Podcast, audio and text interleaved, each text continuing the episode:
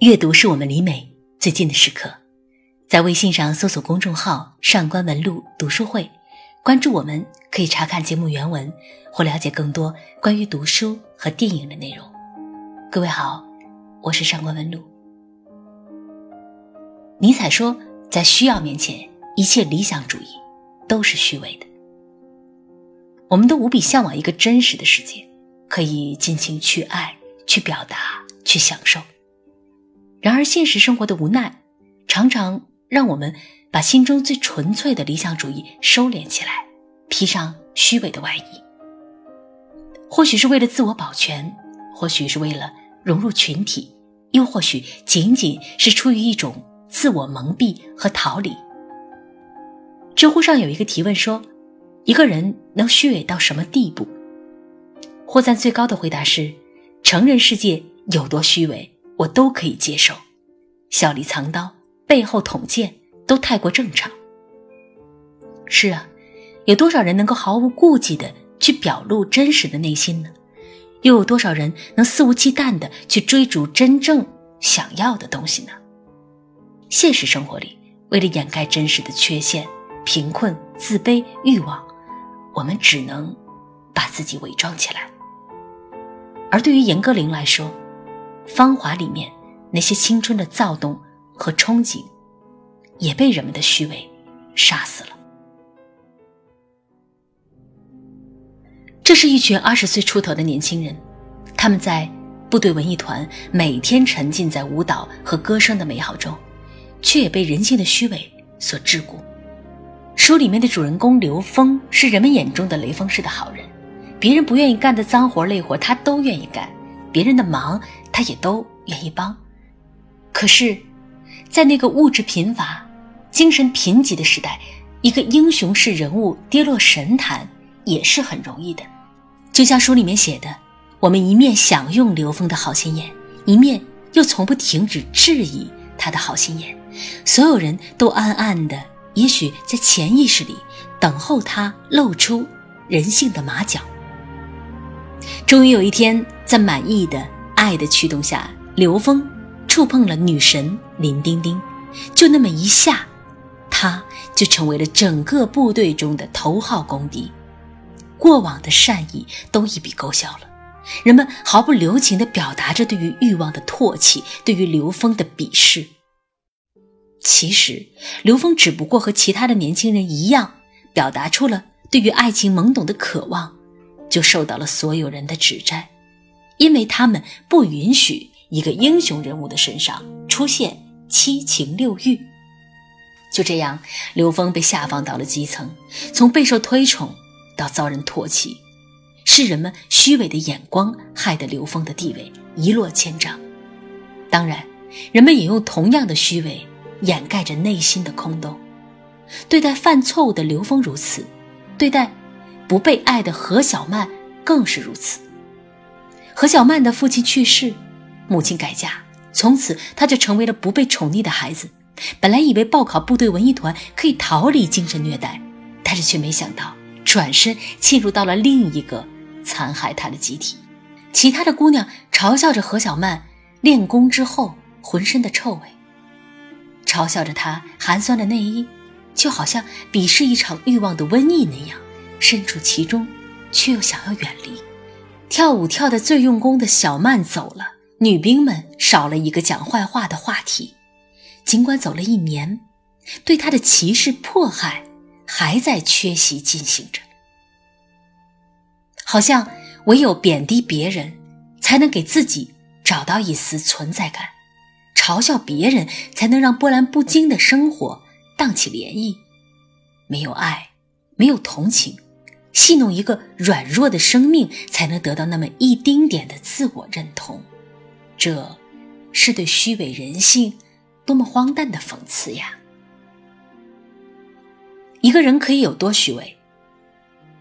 我觉得是不敢诚实面对自己内心的人，用别人的标准麻痹自己的神经，在别人质疑的眼神中隐蔽自己的理想，就好像故事里的刘峰，被好人这个标签束缚着。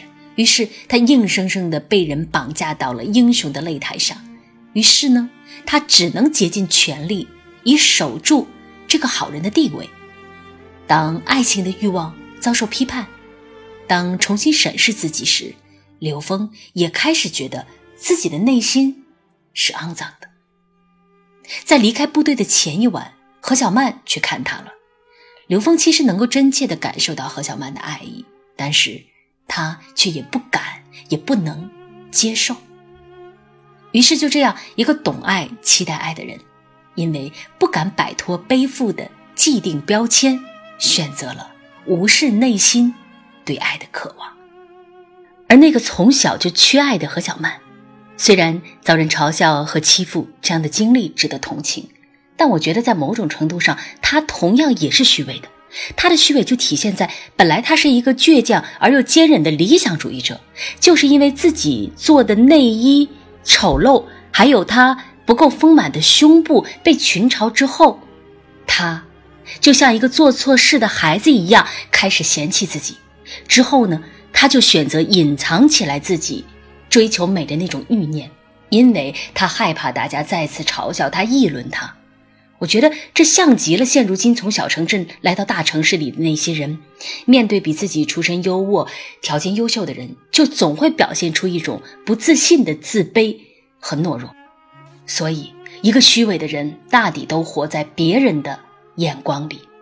于是，何小曼再也不敢直视自己的内心，不敢去表达对于刘峰的喜欢，而是选择用沉默和凄惨取代难以启齿的表白。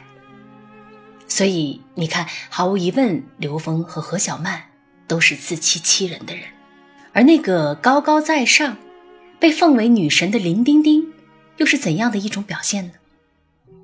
她真的像极了我们现实生活中随处可见的那些心机女孩她们懂得察言观色，懂得玲珑八面，也懂得把自己不同的嘴脸展现给不同的人。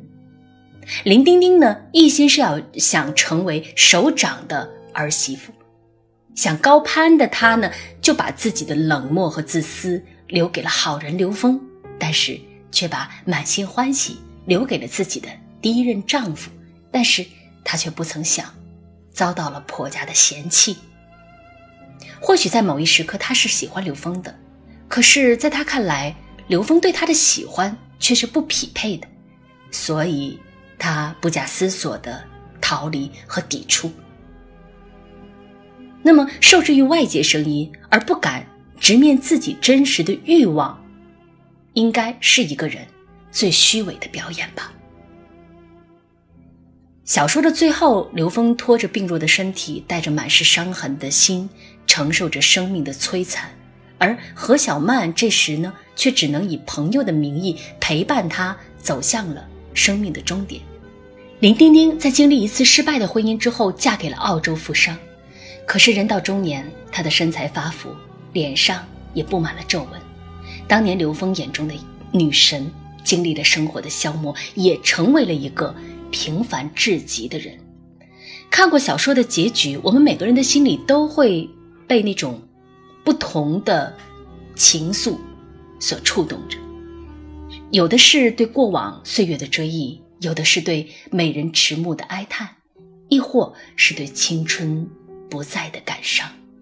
就像书里面对于四十年后那次聚会的描述：放下了包袱，破碎了梦想，前头没有值得期盼的好事，身后也没有留下值得自豪的过往，就是无价值的流年。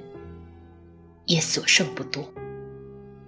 即便充满了遗憾，纵然皆是哀叹，那些或美好或糟糕的青春，总还是属于每个人的，也都定格在了人生的历程中。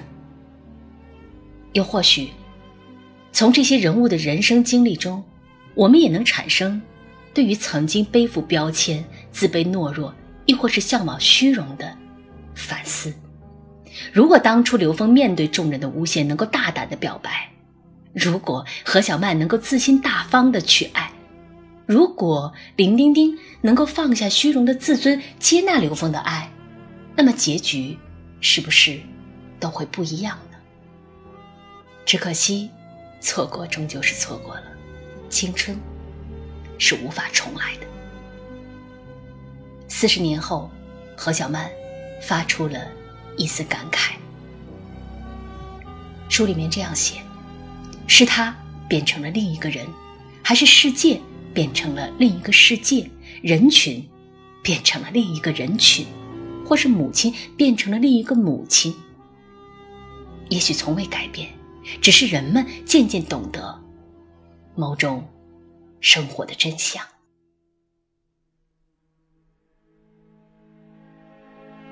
读完这本小说，我相信大家都会不禁扪心自问：在青葱岁月里，在某些我们曾经小心翼翼的要呵护的东西里面，到底存不存在值得呢？严歌苓曾经说过，这部《芳华》可以说是最贴近我自己、最贴近我亲身经历的一部小说。人到中年，回望过去。那些青春的记忆，也许让严歌苓看到了人性的弱点，也许也会带给我们对于生活的种种感叹。在你的青葱岁月里，有过因为不敢直面真实的内心而后悔的经历吗？欢迎各位在评论区里给我留言。如果你想查看今天节目的内容，你可以到微信上去搜索公众号“上官文露读书会”。阅读是我们离美最近的时刻，让我们共赴一场美丽的约会。今天的读书就到这儿，我是陈光文读，下期再会了。